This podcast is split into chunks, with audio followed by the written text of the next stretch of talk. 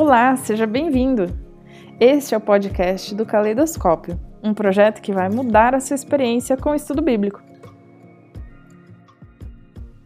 Feliz é aquele. Logo em seus primeiros versos, o livro de Apocalipse promete uma bênção especial para quem lê e estuda o livro. Isso quer dizer que existe algo que está reservado para você que permanece conosco nessa jornada rumo à descoberta dos segredos deste livro. Em Apocalipse, capítulo 1, versículo 3, lemos: Bem-aventurado aquele que lê e aqueles que ouvem as palavras da profecia e guardam as coisas nelas escritas, pois o tempo está próximo. A palavra bem-aventurado, do grego makarios, significa abençoado, afortunado ou feliz. Essa é a mesma palavra que o próprio Jesus usou no Sermão do Monte, mostrando aos leitores a felicidade inerente àqueles que são fiéis, mesmo quando as dificuldades da vida os afligem. No Apocalipse é prometido àquele que lê e aos que ouvem as palavras do livro satisfação especial quando observam as instruções especificadas na palavra profética. Portanto, o texto pode ser traduzido da seguinte forma: Feliz aquele que lê e aqueles que ouvem, ou abençoado aquele que lê e aqueles que ouvem.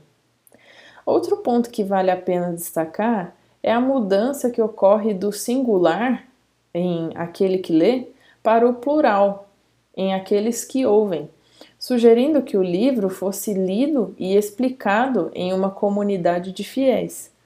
Assim, o Apocalipse deve ser estudado por todo o corpo de crentes.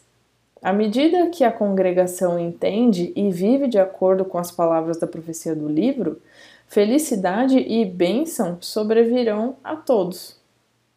A promessa que encontramos em Apocalipse, capítulo 1, versículo 3, é a primeira das sete bem-aventuranças com as quais nos deparamos no livro de Apocalipse. Em toda a Bíblia, o número 7 desempenha um papel crucial.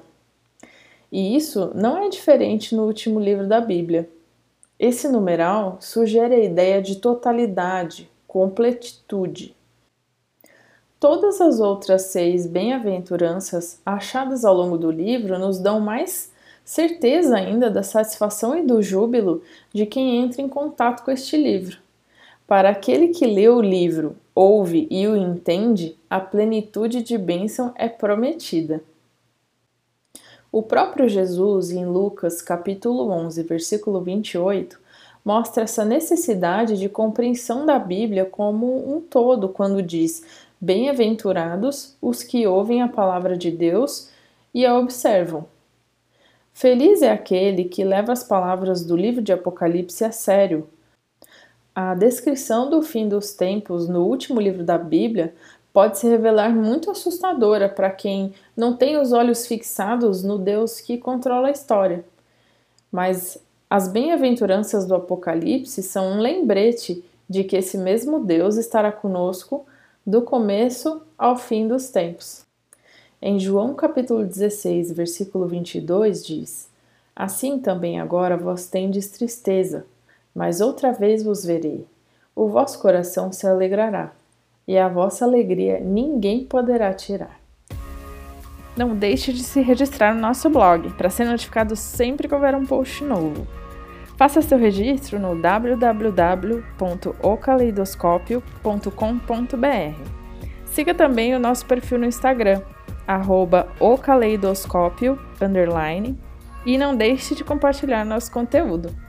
Fique com Deus e até o próximo estudo!